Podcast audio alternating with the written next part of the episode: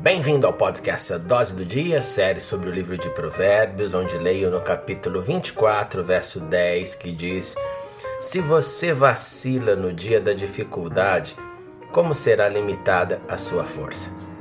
A nossa força, o nosso poder de conquista, de lutar, de conceber uma ideia e colocá-la em prática, depende sim da nossa força e disciplina. Agora, a força só é manifesta no dia em que é necessário usá-la.